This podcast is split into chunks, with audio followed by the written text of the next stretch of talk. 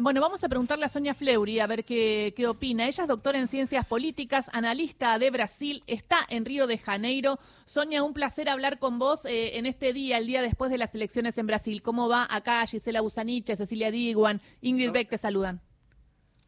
Hola, buenos días. Mucho gusto de hablar con ustedes. Mucho gusto. Bueno, ¿qué, cómo, ¿cómo viviste la, las elecciones y cuál es tu visión de lo que sucedió ayer en Brasil?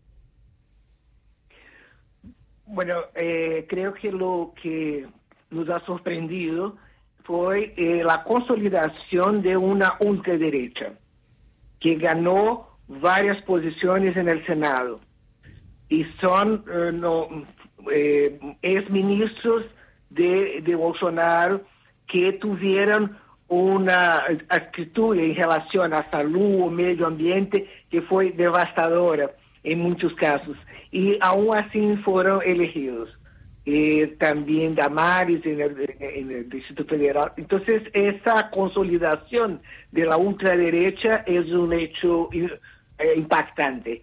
E, y eso también quiere decir que la, la centro derecha, donde está, se ubica, eh, por ejemplo, Simone Tebet, y también el PSDB, que gobernó durante eh, 20 años, más de 20 años, São Paulo, ese partido se fue caminando más a la derecha, pero también fue perdiendo identidad y de, prácticamente podemos decir que la centro derecha se acabó en el país. Entonces hubo una polarización y hay ahora una ultraderecha. En relación a la, la elección, eh, las encuestas aceptaron bastante bien la, el resultado para Lula, porque se situaba entre 47 y 51, quedó con 48% de los votos.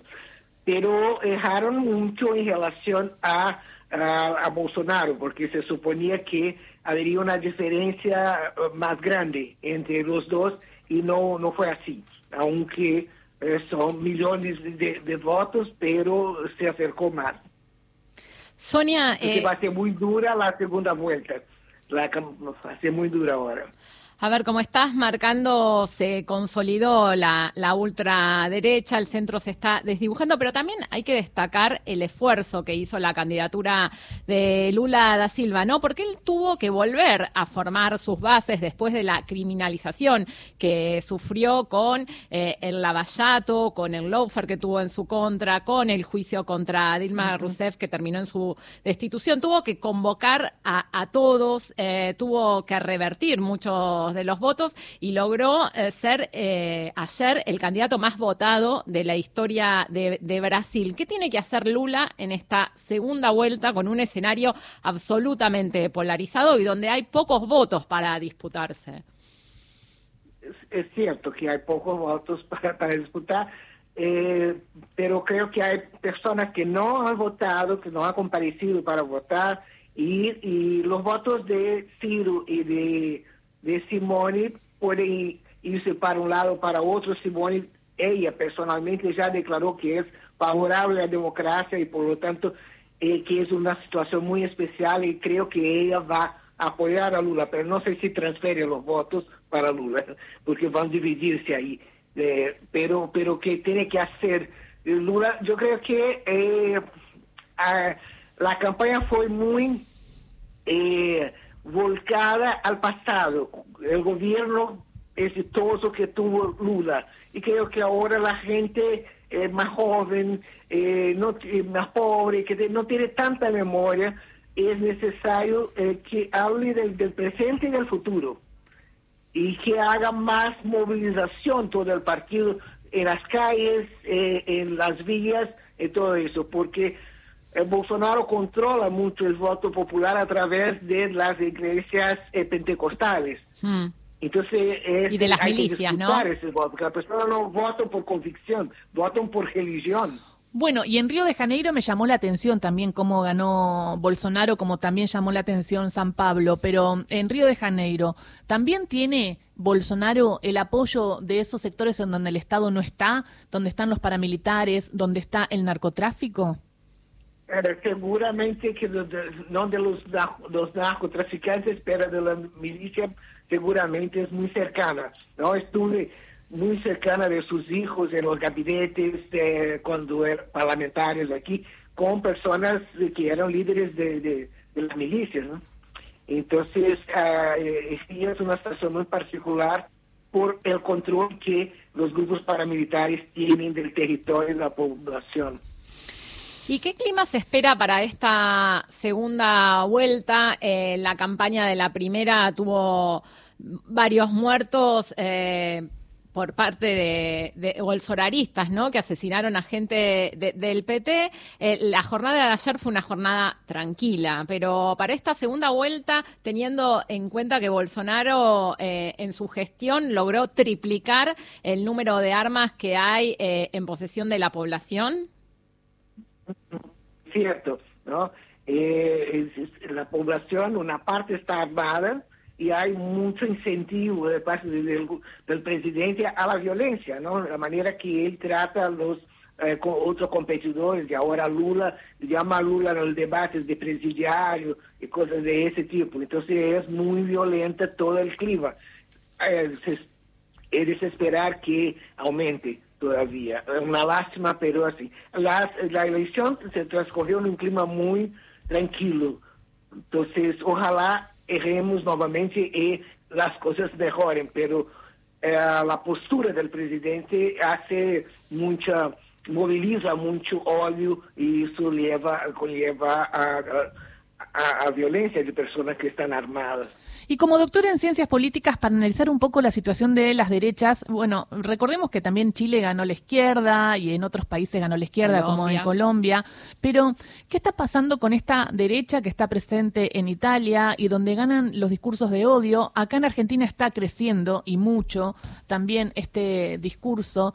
Eh, ¿Tiene alguna visión eh, de, por qué no ganan los, los valores más democráticos y sí los más violentos? Eh, sí, es verdad que el crecimiento del populismo eh, de, de, derecha, autoritario, tiene que ver con la fase del capitalismo que estamos atravesando, en la cual los, los estados no cumplen con los, los deberes delante de la ciudadanía, se eligen a los gobiernos pero no, no, no cumplen, ¿no?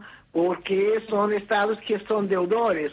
Eh, las políticas de protección social fueron implementadas cuando los estados eran recaudadores y podían distribuir. Hoy día son los principales deudores. Eh, toda esa lógica financiera a través de la deuda pública.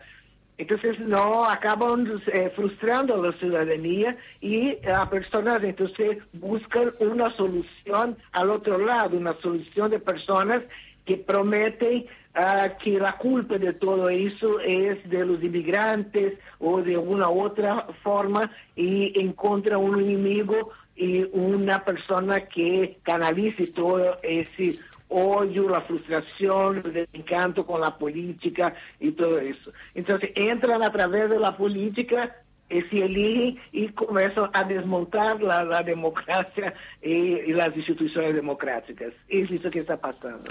Sonia Horacio Marmurek la saluda en ese contexto y según el diagnóstico que acaba de dar y pase lo que pase en Brasil y en algunas otras elecciones que van a tener lugar en la región, eh, hay que buscar la forma de convivir con esa ultraderecha ya enquistada en el Poder Legislativo y en algunos casos en el Ejecutivo y construir algo para modificar esa tendencia? ¿Se puede? Sí, yo creo que, va a ser bastante difícil pues si gana, ganando Lula, que es lo más probable, con un Congreso que es muy ultraderecha. Pero, sin embargo, también hay movimientos que son contrarios, al revés. ¿no? Es la primera vez que se eligen tantos indígenas como legislativo, tantas mujeres trans, tantas quilombolas y otras personas de favelas eh, que son negros.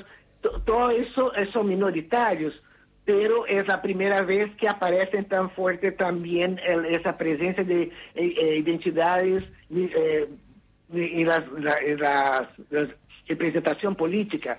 Entonces, hay espacio de, de, lucha política, de convencimiento de la población, pero eso requiere un gobierno que hable para la población y movilice la población todo el tiempo para frenar un poco la, la mayoría eh, que está en el legislativo que es de derecha, ultraderecha. Hmm. Llama la atención, estamos hablando con Sonia Fleury, que es politóloga brasileña, llama la atención, como usted está diciendo, a ver, que el conservadurismo se mantuvo y creció eh, en el Congreso, que hay una cierta democratización de nuevas figuras que están apareciendo, ¿no? Eh, electas, como usted decía, de indígenas, de mujeres, de negros, pero falta un montón. Y el discurso sobre la familia, ¿no? Ha sido tan central en esta campaña electoral que de hecho Lula, que apoyó en abril eh, el acceso al aborto, después tuvo que decir que él personalmente cree que es un tema complejo. ¿Por qué Brasil, a diferencia del resto de Latinoamérica, no hace avances fuertes ni tiene un candidato firme en defensa del acceso, ¿no? a más derechos sociales y de las minorías? Sí, eh, mira, eh, Bolsonaro tomó esa bandera de la familia, de Dios, de la religión, y todo el tiempo eh, produció ese, esa narrativa que él representa la familia brasileña. Mira, ese casado tres veces, conoce cuántas mujeres, hijo con cada una. Es una concepción mucho más imaginética que real. ¿No? Y así también en la población, que la población también vive con familias que son contemporáneas, no son la familia tradicional, pero como, como imaginario funcionó bastante bien. Entonces creo que hay ahí una separación entre la realidad y, el imaginario que eh, asociada a una cuestión de moral, de la religión y también de la manutención del status quo. Acho que todo eso es una construcción alrededor de la manutención del status quo. los cambios eh, fueron bastante violentos en el país en relación a, negritud, a mujeres, eh, y todo eso, en la realidad, amenaza mucho a los machistas, a las capas medias que no quieren convivir con personas negras, con personas de origen humilde que ahora están en las universidades. Entonces, todo son... Eh, eh, hay una reacción, ¿no? Hay una... Hay una, reacción. Sí, una reacción conservadora. De, preservación del status quo. Y creo que es mucho menos cuestión de familia, de moral, de todo eso, que esa reacción a la pérdida de un, un, espacio de privilegio en la sociedad.